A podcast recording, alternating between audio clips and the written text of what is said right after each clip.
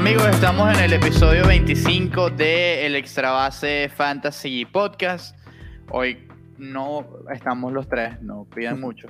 Eh, sí, la, racha duró mucho, ¿no? La racha no, duró nada. Eh, como siempre. No, no duramos nada nunca, pero, pero bueno, el punto es que estamos aquí, Carlitos Suárez y un servidor, Nel Álvarez, para el episodio 25.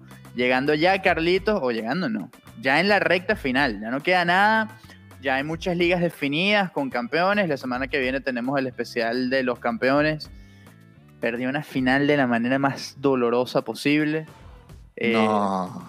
No, es que es un cuento largo. Ahora lo, voy, a, lo voy a contar. Eh, pero bueno. hay tiempo. Hay tiempo, no sé. Y si hay una cosa, es tiempo. Eh, pero bueno, el punto es que recta final, siempre complicada para efectos de fantasy baseball por muchas razones porque no todos los equipos están completos, los equipos de grandes ligas, digo. Muchos empiezan a descansar a sus figuras para la postemporada, otros no ponen a sus figuras porque ya no tienen nada que buscar y si vienen de una lesión o vienen con muchos innings o ya con muchos juegos encima, pues descansan. Eh, en fin, muchas cosas que suceden en esta semana que terminan haciéndola interesante, complicándola más para la final. Eh, pero bueno, el, por eso es que es ideal para muchas ligas terminar el fin de semana antes. No, 100%. No, no ahora porque termina complicando. Claro, mérito para aquellos managers que mueven su equipo y que logran hacer algo significativo en esos últimos días, ¿no? Claro. Pero, pero igualito, eh, uno juega limitado, condicionado. 100%. Mira, y hablando de limitados, eh, bueno, con, con, las buenas noches, el saludo a toda la gente que, que nos sintoniza, que se suscriban al canal de YouTube del Extra Base, que le den like. Sí, Oscar Pretó y bueno, hoy no, hoy no pudo, no, no dio razón, pero. No entendemos. No, entendemos, dijo, no puedo, muchachos, disculpen, bueno. Y así lo entendemos. no dio más explicación. Brian de la Cruz, chino, tú que estás cerca de los Marlins, no para de batear ese hombre. O sea, tiene que estar tomado en todas las ligas. Los que están peleando algo tienen que tomar a Brian de la Cruz porque todos los días batea de hit bueno, jonrón, doble, triple, eh, es un fenómeno, o sea, está caliente y va a terminar el año de buena manera, o sea, es, una, es, un, es un outfield que puede ayudar y mucho, yo creo que ya la semana pasada voló. Sí, completamente. Hay algo con, con Brian, Brian tiene muchas condiciones eh, y, muy, muy buenas, porque como tú lo mencionas, tiene contacto, tiene velocidad, tiene buena defensa, tiene buen brazo. El tema Aquí el, amigo eh, Juan Manuel Uruzco dice que lo agarró en una, liga para el remate. Tiene 10 días, una, racha de 10 días bateando de hit y lo mínimo que ha hecho en, puntaje son, son 3 puntos diarios. Son 3-1, 4-2, 5-2, honrón, doble, no, honrón. El de, él está muy bien. Y hubo, tuvimos una conversación. Hubo un día que, que Brian se fue de 4-4 Creo que eso fue el viernes. Sí, el viernes. Y Brian, me, yo le pregunto, hey Dela, ¿cómo estás? ¿Cómo va todo? Y me dice, bien, aquí estamos. Hoy vamos a el dar sábado. El, sábado. Me dice, hoy vamos a dar cuatro hits. Y digo, un par de dobles, ¿no? Yo le, sí, no, no, el viernes fue exacto. Yo le digo, cuatro hits. Me dice, yo le digo, bueno, al menos un, al menos dos, un doble, un honrón. Me dice, vamos a dar cuatro hits. Y ok. Entonces ahí hablamos un poco, le pregunto, ¿vas a jugar Liga Invernal este año? Me dice, sí, ya en noviembre me, me reporto, con el primero de noviembre yo debuto ya con, con los toros en, la, en, Lidón. Por cierto, quienes quieran suscripción de MLB TV eh, o quienes tengan, por favor renuévenla para Lidón porque les va, les va, a costar 25 dólares, pero van a ver un, un muy buen espectáculo por la Liga Dominicana, va a estar muy buena. Em, ya más adelante les contaremos el streaming de la pelota venezolana, porque viene streaming y viene algo más que tiene que ver mucho con este podcast, así que... Correcto. Pero bueno, entonces, Dela, después de eso, yo le, le termino preguntando qué que, ha cambiado, que, con, que, con qué viene ahora. Y él dice, mira, a mí me bajaron a AAA y eso fue muy, muy doloroso, pero sé que fue mi culpa y sé que tengo que ponerme para, lo mío, o sea, es decir, poner su esfuerzo. Y él dice, yo no quiero que el nombre de Brian de la Cruz esté junto a, lo bajaron a AAA. Yo no quiero volver a escuchar de la Cruz bajado a AAA. Y, y por eso es que yo estoy, que yo estoy luchando. Y, veo ciertamente un, cambio no solamente en su juego, sino en su mentalidad también, que le hace falta, que lo necesita, porque es un pelotero de muchas condiciones, sí que tiene que hacer un par de ajustes en, ese tema de, la madurez, ¿no? Y, son procesos por lo que pasan varios peloteros y, de la Cruz parece estar entrando en eso, ¿no? Y eh, muy bien por él, porque es un muy buen pelotero, es una mejor persona eh, y está loco. en un buen sentido, claro. Si hay, si hay entrevistas para reírse, es Dela. Me parece muy bien. Mira, otro de los que está cerrando y ya lo que le va. Bueno, quizás tiene una tercera apertura. Yo creo que le queda una más. Y es un batacazo y es tremendo brazo que va a ayudar a los Bravos. Es Bryce Elder. lo que hizo el otro día frente a Washington. Juego completo. Qué locura. Ah, no, sumar ese brazo. Lo bien que está lanzando Bryce Elder. La, la gran y de cara al futuro, chino, de cara al futuro. Claro. Las ligas Keeper, Dynasty. Eh, sí, seguro, las, ligas Dinastía, Dynasty, como usted le quiera llamar, eh, son, son tremendas porque él, está haciendo un, muy, muy buen trabajo. Está dando innings e innings de calidad. Si están en ligas de puntos, tener a Bryce Elder es ideal. Luce como, como algo ideal y ahí está la prueba. Ahora sí vienen dos salidas en las que realmente va a tener presión.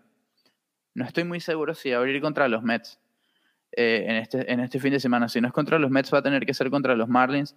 Pero los Bravos están jugando una pelota completamente diferente porque ellos están peleando de todo a los Marlins. El, Exactamente, de todo a todo el primer lugar de la división este de la Liga Nacional. Están un juego por debajo. Eh, ellos necesitaban ganar allí, no pudieron hacerlo, especialmente porque Miami perdió contra, contra los Mets y, pues necesitaban esa victoria. Ahora esta serie prácticamente se puede decir que define el este de la Liga Americana. Y hay noticias, porque hablábamos la semana pasada y decíamos, el único equipo que puede cambiar el picture o el bracket o la pintura de la postemporada es Milwaukee. Y no, no, quizás no le alcanza a Baltimore y bueno, señores, Milwaukee hoy, hoy jueves, ha empatado el comodín con Filadelfia. Déjame, déjame ver una cosa, porque yo creo que lo puedo descargar acá.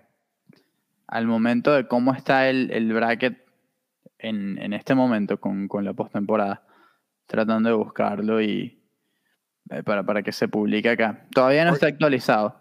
Sí, exactamente. Pero, ver, pero en la, en la tabla de, de, posiciones ya empató a los Phillies de Philadelphia. Tiene que haber un juego extra. Exactamente, miren, ya lo, voy a poner acá. Em, para que vean cómo está esto. Porque vemos, en este momento, bueno, los Astros irían contra el ganador entre Toronto y Tampa Bay. Yankees, Yankees de ayer aseguraron. Yankees ayer aseguraron, exacto. Cleveland, Seattle. Pero en la Liga Nacional puede cambiar mucho todo esto. Porque los Bravos, si son campeones del Este, pasan del sembrado número 4 al sembrado número 2. Y los Phillies, en este momento, o en el momento en el que, sí, en el momento en el que estamos grabando, son el sembrado número 6. ¿Qué pasa? Tienen el mismo récord que los cerveceros de Milwaukee, que en este momento están ganando contra los Marlins. Eso, mala suerte para los Phillies. Eh, están ganando contra los Marlins. Y ellos son los que tienen el tiebreaker a su favor por los juegos intradivisionales que eso es algo eh, que ya, no existe el juego 163 para desempate, sino que son entredivisionales, luego eh, los contra equipos, de tu, contra equipos de las otras divisiones, después el récord en general, en fin. Es Filadelfia quien tiene la, ventaja del tiebreaker. Pero, eh, pero Milwaukee, ganando hoy, se convierte en el sembrado número 6 y saca a los Phillies completamente de la, de la foto. Sería una. Ya están ganando el juego. están ganando el juego 2 a 0. Ya de por sí es un colapso histórico para Filadelfia. Eh, que no, no, ha, no ha debido pasar.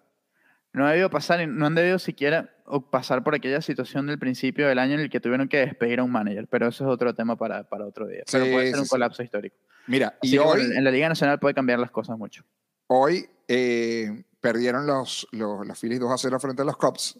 Están ganando ahorita los 0-0, 2 a 0 los Marlins. Y mañana, y mañana, ay, mañana diría Lázaro, Sandy Alcántara frente a Kirby Burns. Qué ¡Wow! duelo, qué Qué duelo. duelo. Y con la, con la mente puesta no solamente en el Cy Young, donde evidentemente están en, en- en pelea, sino en Milwaukee enfocado a meterse en la postemporada. Claro. Eh, los Marlins van, pueden ser juez y parte.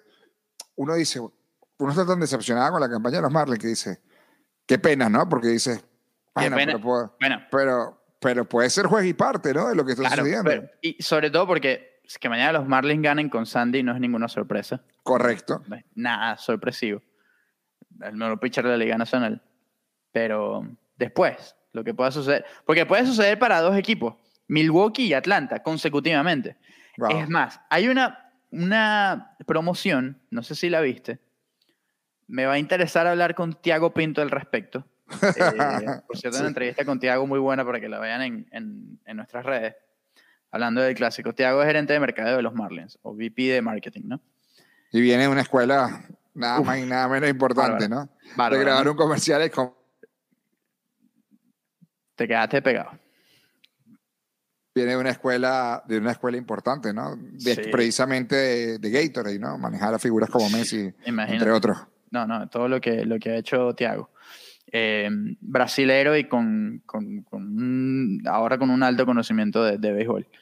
Pero la, la estrategia de mercadeo, por así decirle, es los Marlins diciendo invitamos a los fanáticos de los Mets a que vengan al estadio para estos últimos tres días, para ganarle a Atlanta y que gane la división. Y yo digo, ¿Hasta Wow. dónde llega esta franquicia que su punto, su fortaleza estratégica no es, mira, Sandy picha el miércoles, no es vamos a despedirnos, no.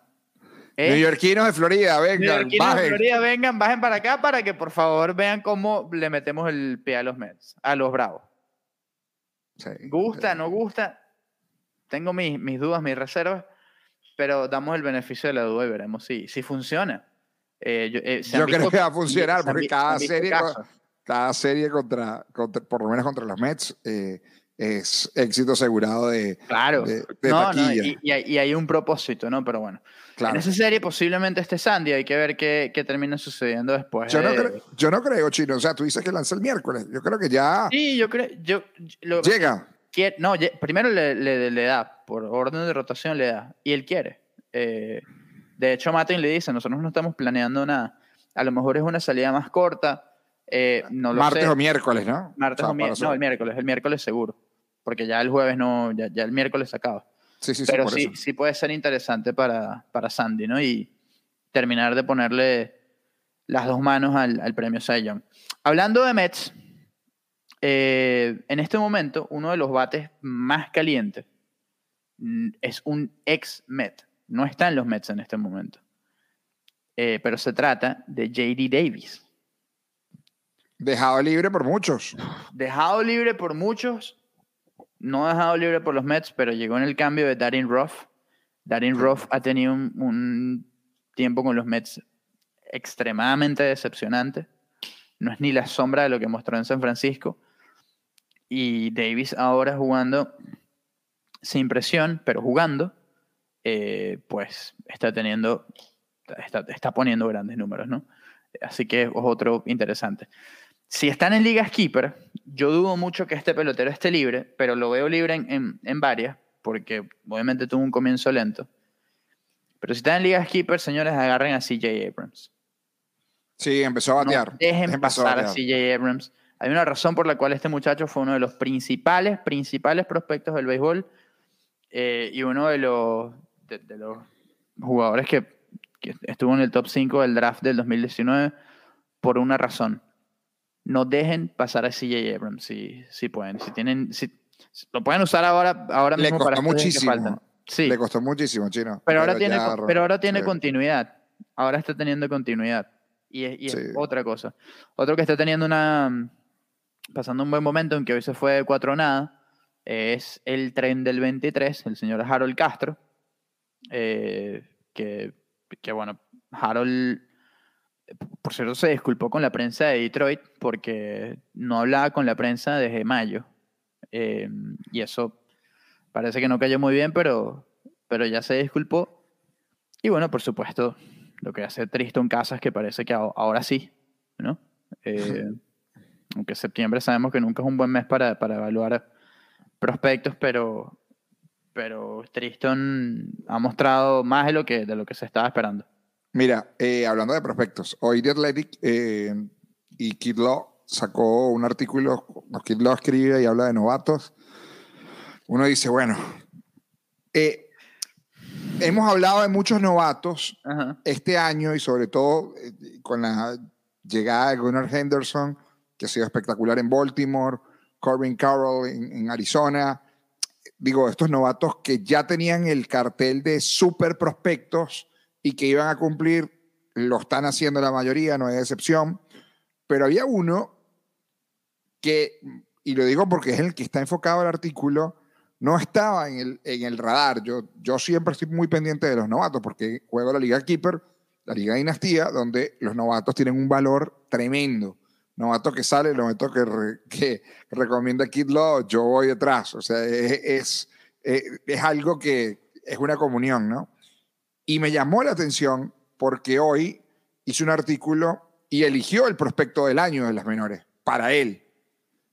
Y llamaron anoche los angelinos de, de Anaheim o de Los Ángeles, como ustedes prefieren, a Logan Hope, catcher de la organización de los Angels, que fue subido el día de ayer y que según Kid Law y uno viendo los números dice, no vuelve más a ligas menores, va a ser el receptor el próximo y muchos años de los Angels si no lo llegan a cambiar porque tiene unas condiciones tremendas y muchos de los que están cerrando ahorita la temporada, algunos se quedaron fuera, digo, no los que están peleando, pero los que tengan la posibilidad en Liga Keeper, Dinastía, en ligas para sumar, yo eso es un pelotero que hoy tomo. Ya en marzo veremos el estatus, si finalmente el estatus es de que va a ser el receptor todos los días.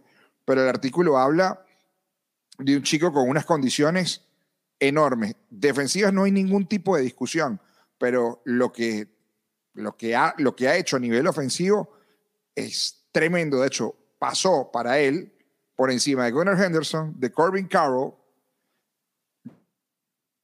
de Andy que habla muy bien de los Piratas de Pittsburgh, y de eh, Brett Barry, de las Mets de Nueva York, que ya saben, se, se, terminó lesionando después de haber subido y que es un, un pelotero también que tiene unas condiciones tremendas, de los mejores este año, ¿no? Hablando de los que han sido los, los mejores jugadores de las ligas menores. También habla de Andrew Painter, ese lanzador derecho de 19 años de los Phillies de Filadelfia, el zurdo Kyle Harrison, que los gigantes de San Francisco quieren llevar de a poco, y Gavin Stone, que dicen que incluso ya está a, a nivel o un poco más de lo que puede hacer Bobby Miller, otro de los prospectos de la organización de los Dodgers de Los Ángeles. Logan O'Hope es el que, el, el, que estás mencionando. Hay, hay una cosa con, con Logan, eh, tú, tú, lo mencionabas, su calidad para, para batear, el poder que tiene. Porque este fue un muchacho que dio cerca de cerca de 30 honrones en ligas menores, con casi 80 carreras impulsadas, bateando por encima de 280 y un OPS significativo. Así que eh, sin duda vale muchísimo la pena eh, ponerle el ojo porque, como, como bien esto está muy bien catalogado, y, y viene, viene de Filadelfia, eso. chino, viene de Filadelfia. Sí. Ese cambio por Brandon Marsh. Exactamente. Que, que, entregaron un pelotero que me recuerda lo que estás diciendo de CJ Abrams. Yo creo que Marsh está un poco más abajo, obviamente, del, del nivel de categoría de Abrams, pero es un caso similar. A Marsh en, en, en Los Ángeles no, no pudo batear y le dieron la oportunidad, pero no, no, no pudo. Yo creo que es un pelotero que tiene las condiciones y para hacerlo. Que, y sabes que lo hemos, lo hemos comentado siempre con, con la urgencia que, que, hay con los catchers, especialmente en las primeras rondas. Hope, vamos a ver cómo, cómo se ve en esta etapa final y sobre todo cómo se desarrolla en sprint training y todo eso. Pero, pero es una opción porque son pocos los que tienen ese, los, los que pueden batear. Claro. Son pocos los que pueden batear con, con además con poder y, y, y, remolcar, remolcar de la manera en la, que, en la que lo ha venido haciendo Hope en ligas menores. Por supuesto que es un béisbol completamente diferente. Eh, y en Salt Lake, que es donde él estaba jugando, eh, y en la sucursal AAA también de, lo, de los Phillies, la pelota vuela un poco más y, y es, Claro. es, es una situación diferente, pero aún así no deja de llamar la atención. Y, y, pues es una buena opción para el futuro. Tiene 22 años. eh, Claro. hay hope con él. Mantenemos la, la experiencia. De hecho, justo decías eso y el buen amigo Scott White en CBS hoy sacó los top 20 receptores para el 2023. Sacó la lista, obviamente. Y está hope Y está en la lista. O sea, un entre los mejores que- 20. Bueno, son Un 30. tipo que, Son 30, claro. pero pone 20. Él también juega mucho en liga de categorías. De hecho, lo aclara. Lo pone en la ubicación número 16, después de Danny Jansen y por encima de Francisco Álvarez, Joy Bart, Gary Sánchez y Keiber Ruiz. Y en la liga de puntos, dice, bueno, en liga de puntos no lo tiene dentro, no, sí lo tiene en la posición 16 igual, por encima de Francisco Álvarez y Carson Kelly, entre otros, ¿no? Obviamente, ya sabemos lo de Real Muto, que sigue siendo, a pesar de su lento año, porque no es un mal año, fue un año lento. Fue lento. Cuidado, lento. porque el, el jugar de JT está muy alto. Sí. Eh, Y, y, y Rushman ha sido extraordinario, ¿no? Este, en, Mira. sí, no, lo, lo de Atley es bárbaro. Cal Raleigh tiene 25 honrones. ¿De dónde? Exactamente. Pero no tiene contacto y no tiene. Eh, mira esto. ¿Pueden explicar rápidamente en qué consiste una Liga Keeper? ¿Con cuáles parámetros recomiendan jugarla? Gracias. Eh, mira, Luis Eduardo, muy buena, muy buena pregunta. Una Liga Keeper es una en la que mantiene. porque siempre hablamos de eso, está perfecto. Siempre hablamos de eso, es verdad. Y casi nunca lo explicamos. Eh, una liga keeper es una liga en la que puedes mantener jugadores de tu equipo actual para el año que viene. Eh, el número de keepers realmente es algo que, que lo definen ustedes en, en la liga. Pueden ser 2, 4, 6, 8, 10, etc. O todo el equipo. O todo el equipo. Yo me enfoco mucho cuando hablo, hago mis comentarios de equipo de dinastía. Son equipos que tú construyes como gerente y tienes que hacerle un contrato Exactamente. por todos los años y- Exactamente. y, y mantenerlo, ¿no? Porque eso, hay ligas keeper donde tienes un par de keepers, cuatro keepers, seis keepers. Pero pero las ligas de dinastía, Son esas ligas donde todo Bueno. tu equipo es, es, es keeper. Entonces, prácticamente, sí. Si no todo, al menos una muy buena parte. to- dos Eh, años, tres años, cuatro años por cada pelotero, peloteros de un año. O sea, donde los, novatos tienen mucho valor. Exacto. Entonces, ¿qué parámetros me recomiendan para jugarla? Establezcan desde temprano la cantidad de años de contrato para un jugador. Porque, por ejemplo, la Liga Mambo Kings- Cuatro, máximo. Cuatro, max. Ok, pero establezcanlo. Y quizás no todos cuatro, sino que dices, bueno, tiene un máximo de 20 años para dar, o 30, o 50. No, yo digo Eh, cuatro por jugador. No, No, no, yo no, sé, yo sé. No, no, no, yo sé. Pero me refiero a, bueno, cuatro con 50 este, cuatro años. con este, cuatro con este, cuatro con este. O sea, va sumando. Poner, establecer ese límite porque luego llegas a la Liga Mambo Kings de nosotros, que lo estamos jugando en 2020. Hay contrato para todos. O sea, no hay contrato, perdón. O mejor dicho, hay contrato indefinido y entonces nadie quiere soltar nada. Y Nah, eso está mal. Yo juego, yo juego la Liga de los Panas, que es la primera liga que empecé a jugar y siempre lo digo, que le- es la liga que le tengo más cariño. No la he podido ganar nunca, por cierto, es un récord triste en más de 20 años. Wow. Y esa, esa liga, O sea, tú eres los tiburones de esa liga. y de hecho esa liga está de la selección de Venezuela en su momento, eh, técnico también, eh, Leopoldo, que vive en Orlando, y Leo está a punto de ganarla, me parece que por primera vez. O sea, ya va a superar mi récord. O sea, hay gente, hay gente que, bueno. Mira, Bueno. aquí está Andrés Eloy Fernández. eh, lo- quiero eh, felicitar a él y, y a Alexander que tienen su podcast. Y ya tiene varios episodios, pero lo recomiendo. Un podcast de béisbol y, y muy divertido, muy entretenido. Se llama To The Show Podcast. Un gran abrazo eh, para Andrés Eloy. Y, y bueno, hacen muy, muy buen contenido en todas sus redes, Twitter, Instagram, TikTok. Tienen muchísimos seguidores ahí, mucho, muy buen contenido. Estuve hace poco en uno de los episodios y, y pues bueno, eh, vamos a ver. No, no sé si Andrés Eloy es jugador de fantasy, yo creo que no, pero, pero sería interesante. Sería interesante eh, que, empieza, empiece, que empiece a meterse, ¿ah? Que empieza a meterse en octubre. En octubre, cuando tengamos las, las, las la, verdaderas. la verdadera ¿no? sorpresa. Que estamos esperando. te la estamos más lo diciendo la- es menos, marzo. cada vez menos sorpresa. ya Pero, en marzo, pero sí. bueno. Seattle campeón esta temporada. No, Mm, no creo. Pero es un equipo que va Pero- a pero- fastidiar. Pero, mira, si juega, dice, sí soy jugador, muy malo, pero soy, no importa, le- me escucha más el Estrabase Fantasy Podcast porque Nosotros somos malísimos, igual. igual o peor. Exactamente. Pero, eh, Seattle, a mí me gusta mucho para cualquier serie corta. Porque cuando tú tienes eso 1, 2, 3, Castillo, Robbie Ray, Logan Gilbert, puedes hacer cosas divertidas. Eh, Sí. Ya volvió Gino. Julio, tengo entendido que también está por volver. Eh, entonces yo creo que George Kirby, que también ha tenido una temporada buena. Mira, otra cosa. Eh, Tendrá esa serie con Cleveland. Habrá que ver. exactamente. Mira, mira, mira algo acá. Eh, John Berti tiene 38 bases robadas. Wow. Es un pelotero muy interesante porque John Berti no ha jugado toda la temporada. Tiene 38 bases robadas y antes de- ya les voy a dar exactamente cuán- cuándo es el número de juegos que tiene eh, Johnny Hustle en, en la temporada. Porque no llega a los 100. Tiene 96 juegos con el de hoy. Y tiene 38 bases robadas. Es el líder en el béisbol por mucho.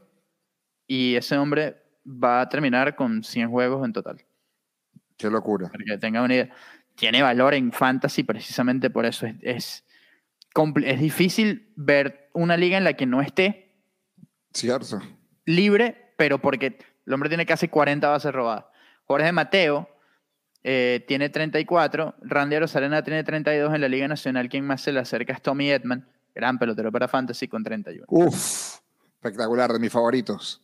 Tommy Edman, uno de los que el año que viene tiene que estar ahí en, en, bueno, en esas bueno, en primeras rondas, no, no las primeras tres, pero yo creo que es un pelotero muy Tommy, interesante. Tommy Edman es un Whit Merrifield mejor y más joven.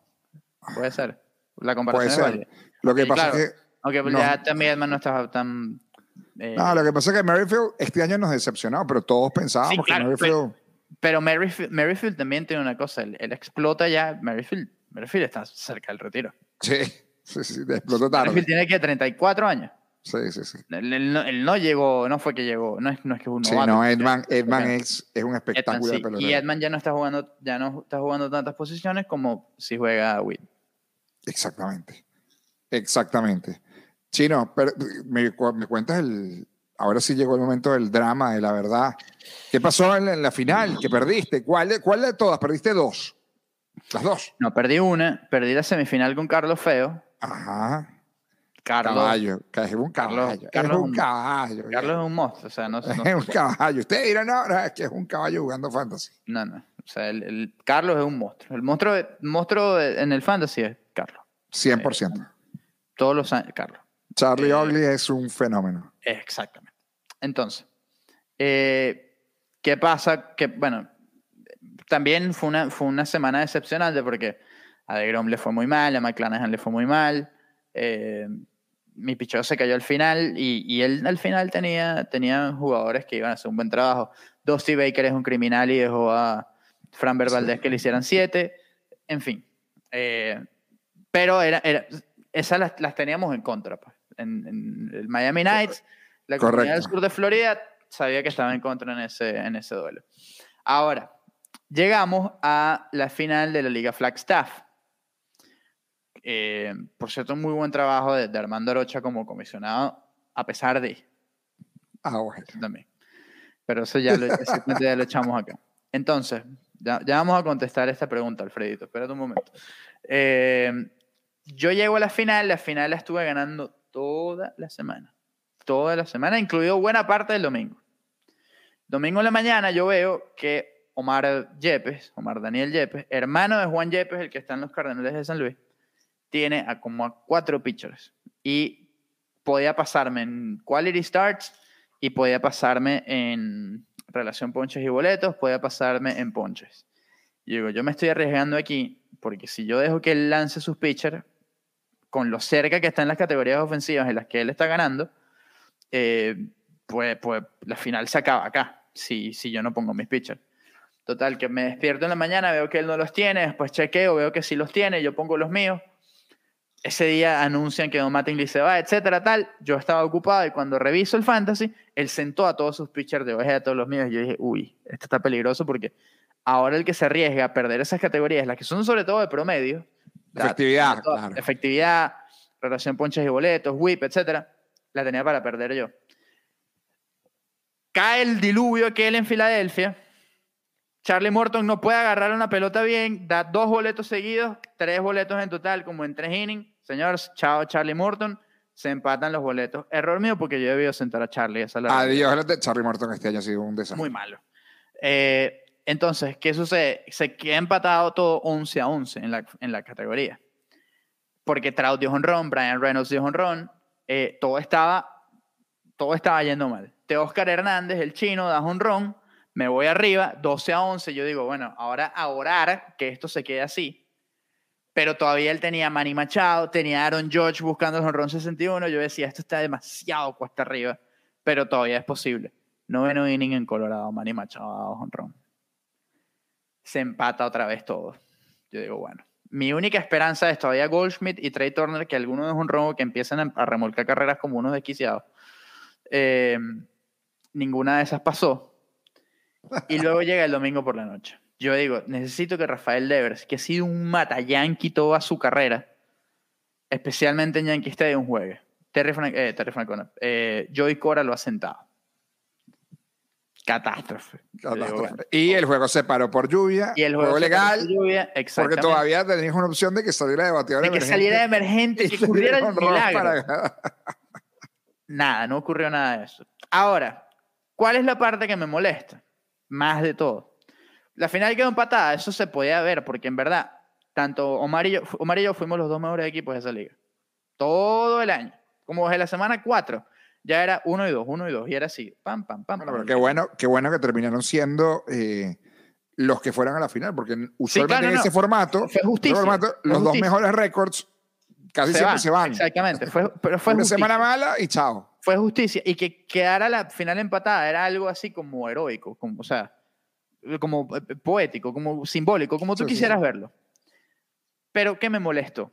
Que el criterio de ese empate es el higher seed win, o sea, el mejor sembrado gana. Omar fue el mejor sembrado, apenas medio juego por encima mío. Bueno, Medio juego. ¿Dónde es la parte que me molesta? Bueno, que ese medio juego está en cualquier categoría, en cualquiera. En un wild pitch. ¿y la un- serie, y la serie particular cómo estaba? La serie particular la ganó Omar, creo. Ah, ya está, chino. No, no. Ya, chao. Pero eso no era parte del criterio de desempate, brother. Ahora, ¿qué es lo que me molesta? Que hubo una Bueno. semana en la que un ex oyente de este Fantasy Podcast, porque ya no es oyente, porque si oye sabe que le va a caer el chaparrón, que es Ali Rodríguez, ¿Por qué le hice ex oyente? porque Ali no, Ali no me quiere escuchar porque me saluda y le, le- lo, ya no sé por qué, yo le, le digo de todo. Porque abandonó el Ali- equipo. hubo una semana en la que abandonó el equipo. Omar cargó su equipo mucho con relevistas, bateadores, y por esa semana, lesiones, juegos pospuestos por lluvia, no pudo completar el mínimo de innings. Y, pero no fue por negligencia, fue porque sencillamente era por cómo estaba estructurado el equipo y la situación, y bueno, se dio, a eso a veces pasa. Ali no, Ali se perdió todo el fin de semana. Se fue un bote, una cosa, no revisó los innings. Omar Daniel no completó los innings. Ali tampoco completó los innings. Y, yo y dejó como cinco pitchers en la banca en los últimos dos días y le faltaron como seis innings para completar. Y yo digo, eres un criminal.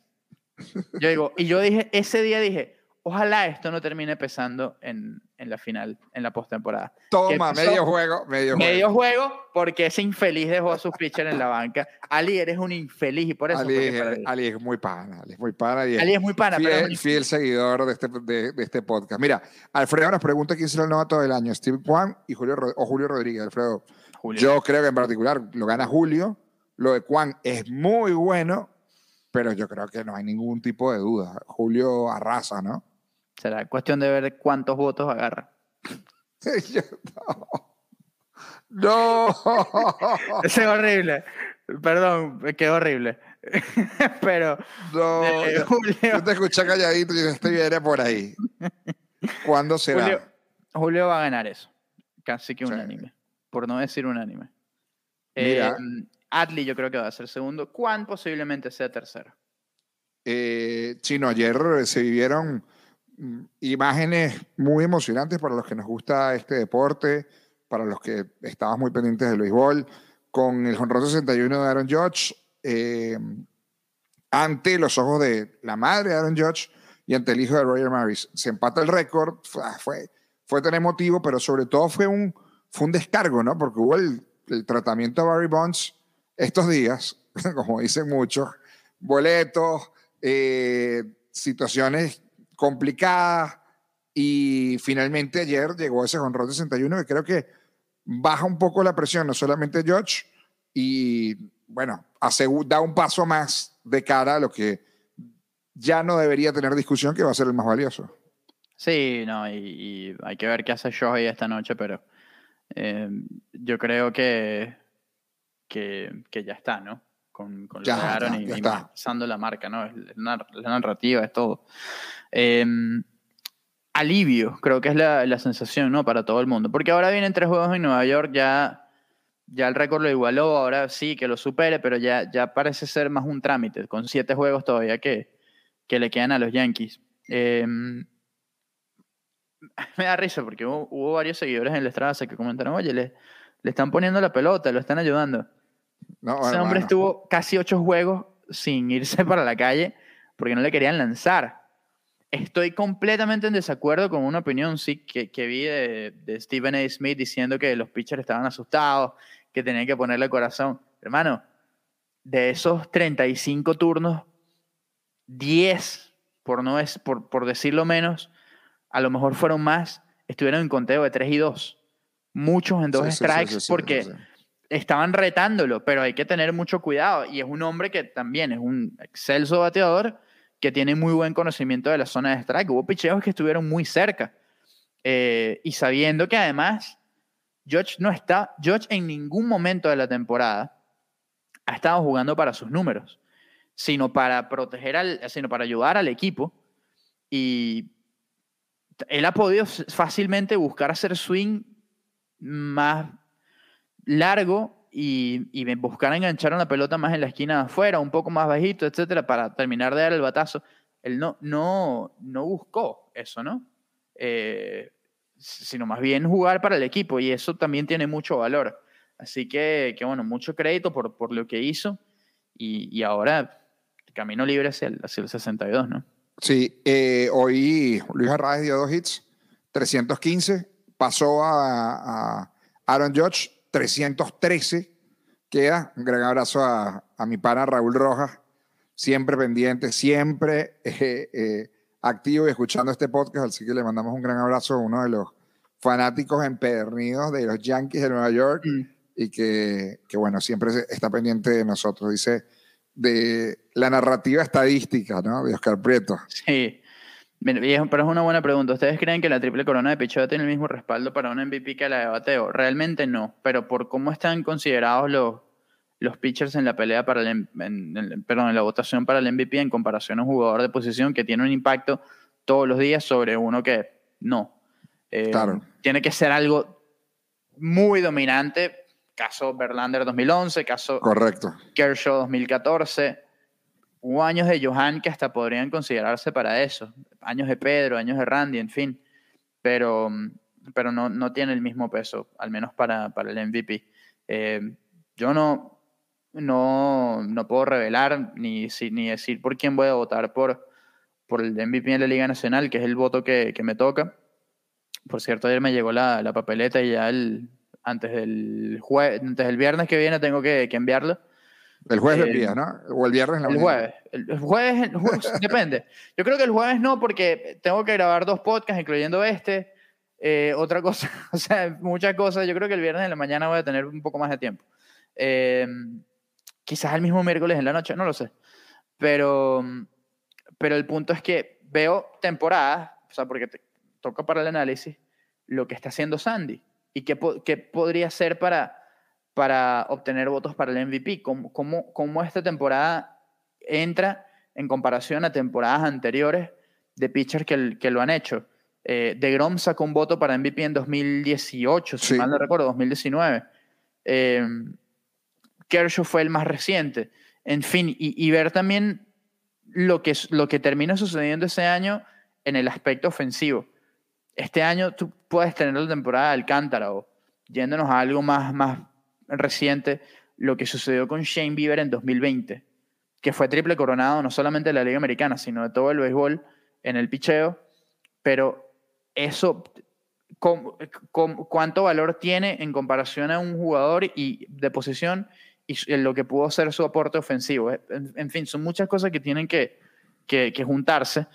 Es más común esa que la de bateo y por eso también la de bateo tiene otro, otro valor a la hora de, de, la votación.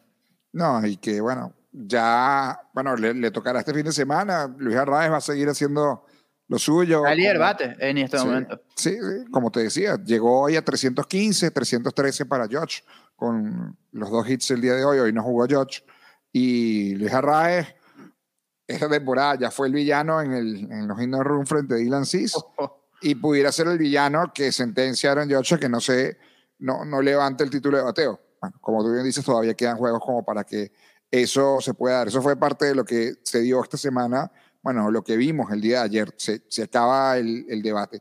Yo creo que en la nacional también me parece que a mí, y yo, sé que no quiero influir en, en, bueno, sé que tú tienes claro lo que vas a hacer, Chino, en tu, tu votación, pero pareciera que no, no, hay ningún tipo de problema para que, para que Paul Goldsmith termine alzando ¿no? esa, esa distinción. Lo de Freeman es muy bueno, lo de Nolan Arenado también, lo de, lo de Manny, pero bueno, yo en particular creo que Goldsmith ha hecho, todos tienen méritos, ¿no? Pero lo de Goldsmith es realmente superlativo, ¿no? Sí, el, el propio Pete Alonso, Austin Riley, eh, Mookie Betts, Turner. Freddie, es, mucho, todavía es mucho y, y yo, yo no creo que esté tan definido porque, por ejemplo, Goldsmith ha dominado la ofensiva todo el año todo el año ha estado muy dominante por Goldschmidt. Pero la defensa de Nolan, más el valor defensivo que, más el valor ofensivo que tiene, es muy, muy, muy bueno también. Eh, el mismo caso con Freddy, si quieres las dos cosas, Mookie. En fin, todavía falta mucho y, va a ser una, una, votación cerrada. Obviamente no puedo decir ni por quién voy a votar, ni, por quién estoy votando, sino hasta después que, que se entregue. Eh, ya tendremos un especial con eso y una explicación. Mi mamá, por ejemplo, tiene, Marimontes tiene el voto del novato del año. Eh, no, no, me ha dicho, pero, pero bueno, obviamente todos sabemos que está entre Michael Harris, Spencer, Spencer Strider, eh, Brendan Donovan, para, al menos para los primeros tres, quizás ella, ella Suzuki sume un voto, eh, Lars Nutbar pueda sumar algún voto, ahí, pero, pero de que está entre los dos muchachos de los Bravos, está. Sí, bueno, en la, en la americana, este, ya hablábamos del, premio más valioso, y, y del Sayón, lo que tú decías, ¿no? Esto se debe definir. Mañana va a haber una buena, una buena prueba entre Sandy Alcántara y Corbin Burns, y está lo de Julio Urias, que debería ser el tercero, ¿no? En esa, en esa discusión de, de quién los números son realmente impresionantes de Urias con, con el conjunto de los Dodgers. Los números de, Urias son muy buenos nada contra el, en contra del mexicano que, hay que decirlo, desde la temporada del 2020 hasta acá, Julio es de los mejores zurdos en todo el béisbol de grandes ligas. Eh, ha sido mejor que Kershaw, por ejemplo, porque se ha mantenido más tiempo en, la lomita y, y lanzando más. Eh, mucha gente cree que, que, que, los escritores o que tienen algo contra Julio, pero es que hay que ver también el, el, el nivel en el que en el que están los demás lanzadores. El año pasado, Zach Wheeler, Walker Buehler, Corbin Burns, eh, Max Scherzer, Brandon Woodruff lanzaron más que, que, Julio. Este año lo de Sandy es de un nivel superlativo, pero también está Max Fried, está Carlos Rodón, está Aaron Nola. Está Zach Gallen. Lo, de Zach Gallen es bárbaro. Yo no sé siquiera, no, no me atrevería a decir que incluso pueda haber papeletas en las que Julio Urias no aparezca ni siquiera en el top 5. Y el año pasado sucedió también y hubo gente, tuve un par de, de, seguidores y, y, no seguidores mexicanos que decían, oye, pero ¿por qué Julio fuera de la papeleta si ganó 21 juegos? Claro. Es que el tema no, no es solamente las victorias y las derrotas, es una estadística que yo realmente no, no, no le presto atención.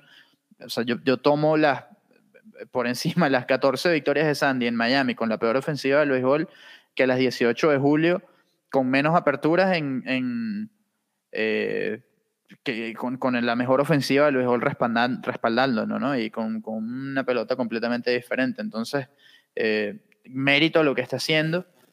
Va a tener un o sea, está teniendo un gran año. Va a ser que va a ser importante para ellos en postemporada y, y va a llevarse votos para el Cy pero lo de Alcántara con la cantidad de innings es completamente superlativo.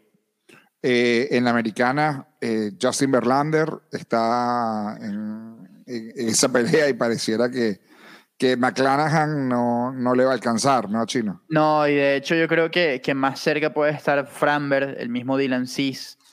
Han tenido muy buenos años. Y Framber han estado muy bien. Cole creo que también va a tener unos, unos cuantos votos, aunque su efectividad no, no, es muy buena y ha tenido salidas muy, muy malas, pero eh, creo que Shane se quedó un poco por debajo con, con, con, los innings. Y ojo, no está muy lejos en, en, innings lanzados, la diferencia no es mucha. Ni la de Shohei con Framberg, ni la de Shohei con Cis, ni la de Shohei con eh, McClanahan. Muchos hablan del volumen, ¿no? De la cantidad de innings, pero Shohei, Shohei, si hace dos aperturas que debería hacerlas, eh, va a calificar, va a quedar en, o sea, ¿qué tiene que hacer un pitcher para, para calificar? Eh, no, no para no calificar para el premio, ojo, sino para que el, para algún departamento, lo que, lo que llaman un pitcher calificado, es al menos un inning lanzado por juego jugado del equipo, es decir, 162 innings. Shohei está en 153. Lanzando 6 innings hoy, 6 innings en la salida que viene, ya está. Ya, está. ya, ya, con eso lo, lo logra. Eh, y parece que, que eso lo, lo podría hacer. Y con más de 200 ponches, con la efectividad que tiene, con el whip que tiene, eh, tiene un, un, caso, no para ganar el Sayón, porque no creo que lo haga, pero, pero sí puede ser top 5 o top 3 de muchos escritores. Wow.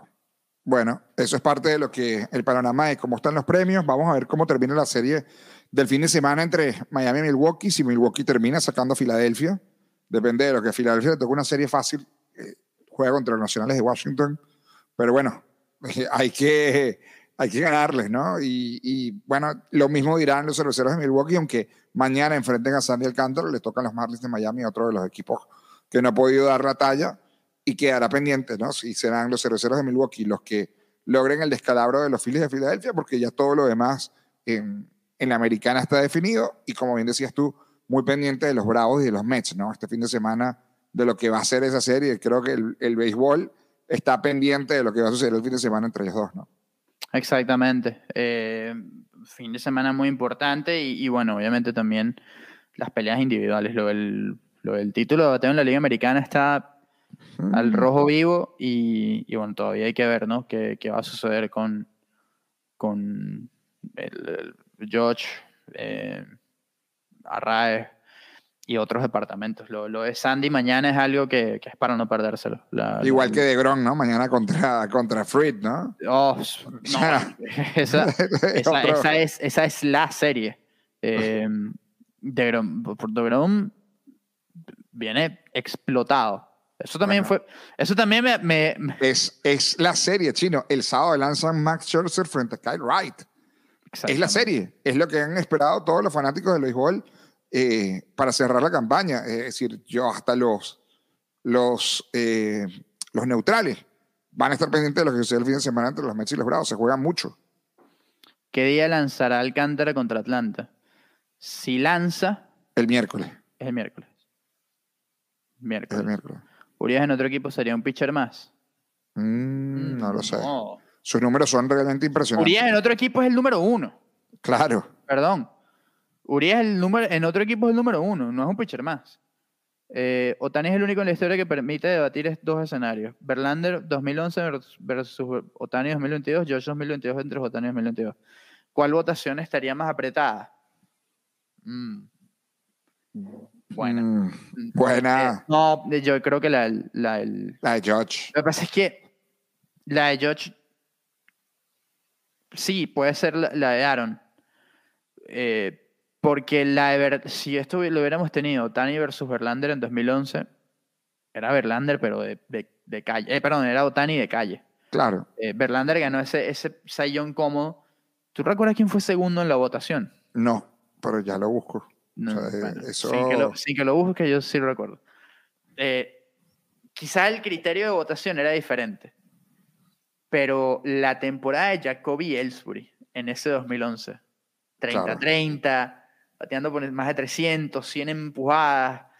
Jacoby fue un bárbaro ese 2011 para, para los Medias Rojas y de Brandon Craft, eh, perdón, de Carl Crawford haber atrapado esa línea de Robert Andino. Sí, sí, sí. Eh, sí. Era MVP, cuidado, eh, Jacoby Ellsbury, ¿no? Aunque obviamente un gran año de, de Dustin Pedroia, todavía estaba Yukilis por ahí, en fin, era un, era un equipo, los el Titán González, era un equipo muy interesante. Eh, pero eh, sí, yo creo que, que estaría más cerrada esta del, del, del 2022. No, Eh, seguro. Es que lo que está de hecho, de hecho, no creo que vaya a ser unánime lo del juez. Como si- Claro. yo sí tenía ese, o sea, sí tenía ese, ese presentimiento clarísimo de que, de que en 2021 era unánime Shohei. Este Mira, año no creo de que sea hecho, unánime Shohei. de hecho, esa temporada quedó Justin Verlander con 280 puntos, Ellsbury con 242 y José Bautista con 231. Hasta Curtis Granderson sacó una buena cantidad de, de votos, pero el primer lugar, 13.0 para, para Verlander, y ahí sí marcó distancia 4.0 frente a Ellsbury Sí, y exacto. 5.0 sobre, sobre Sí, sí, fueron de hecho, Miguel Cabrera llegó a tener dos votos para el primer lugar. Correcto. Y De hecho, quedó Miguel- quinto. Sí, queda quinto y de hecho fue quinto en, en, en WAR. Lo que pasa es que esto es para otro día. Pero cuando diga esto, ¿qué pasa si yo les digo que esa temporada fue más valiosa que la del año siguiente de la Triple Corona? Bueno, mucha gente lo sostiene. Sí, La- mucho- o sea, y- mucha gente sostiene que, que la del la tem- 2013 que fue la del mejor que 2000 la del 2012. correcto, que la del La 2013 del fue mucho mejor que la del... La del 2011, en cuanto a valor, digo, por War, Win Probability, Added, sí. otras estadísticas. Fue mejor esa del 2011 que la del 2012. Wow. No te pongas con el tema de la narrativa. No, no, no, no, no, no, no, no narrativa. No. Pero eso, eso es Lo que pasa es que fue histórico, ¿no? Lo de la triple corona. Yo pensaba, yo, yo, yo me, hubieran, me, hubieran, dicho eso como que, mira, no.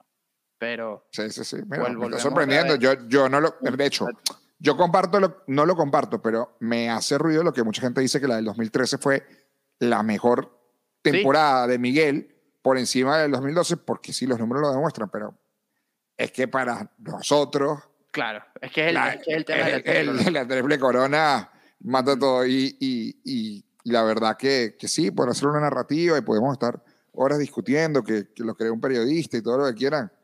eh, realmente ha sido tremendo. Bueno, George, George. George Unánime, dice Reinaldo Zurita. Vamos a ver. Vamos a ver. Sí, sí, sí, sí, porque ha sido. Bueno, porque se ha ido despegando. Agosto y septiembre han sido vitales para que George se termine de despegar. En julio todavía decíamos que Otani era el, el más valioso. Y George ha dado el golpe sobre la mesa como para que esa discusión se acabe. Se acabe porque lo que está haciendo. Porque lo que tiene que hacer George para poderle ganar en esta temporada a Otani es hacer historia. Lo- y lo está haciendo. Y lo, lo está haciendo. Y lo está haciendo. Bueno, Chino, hasta aquí llegó el episodio 25 de El Pasa Extra. rápido, Pasa, pasa rápido. rápido. Bueno, cuando uno habla de lo que le Cuando habla de fantasy, Claro. Cuando intervienen los buenos amigos que, que están hoy conectados, siendo hoy Thursday Night Football, tú al hospital, ¿ah? Wow, qué hora para- acabo de ver eso. eh, En Cincinnati, ¿no? está grave eso. Muy grave porque son, son dos lesiones muy feas en, en una. Por aquí mm, lo voy a mandar al grupo de WhatsApp. Eh, MVP de podcast. Gracias, Raúl. Un abrazo, Em, Raulazo. Lo estoy mandando al grupo de WhatsApp porque, mm, obviamente, gracias a todos. Felicidades por ser Tomar. Daniel Yepes, el pollo, eh, por, por su victoria. Yo creo que qué abrazo a merecida. yo creo que abrazo Pero a Ali Rodríguez. Es un infeliz. Es lo único que, que puedo decir. Él, él se va a molestar por eso que voy a decir, pero Ali es un infeliz. Y- Qué bonito, qué buena manera de cerrar el podcast el día de hoy. Nos reencontramos la semana que viene, Chino, ya con los campeones, especial de los campeones. Vamos a tratar de, de- de sumar la mayor cantidad de voces. Y bueno, estamos debatiendo si hay capítulo 27 como para que cierre en el out 27 o empezará nuestra pausa invernal, pero una pausa corta porque seguramente vendrán algunas sorpresas, ¿no? Que ya estamos cada vez, cada día revelando un poco más, pero que todavía no podemos revelar. Eso, eso está, está interesante. Así que bueno, gracias Carlitos, gracias a nuestros seguidores. Nos encontramos la, la semana que viene, muchachos. Chao, chao. Chao, chao.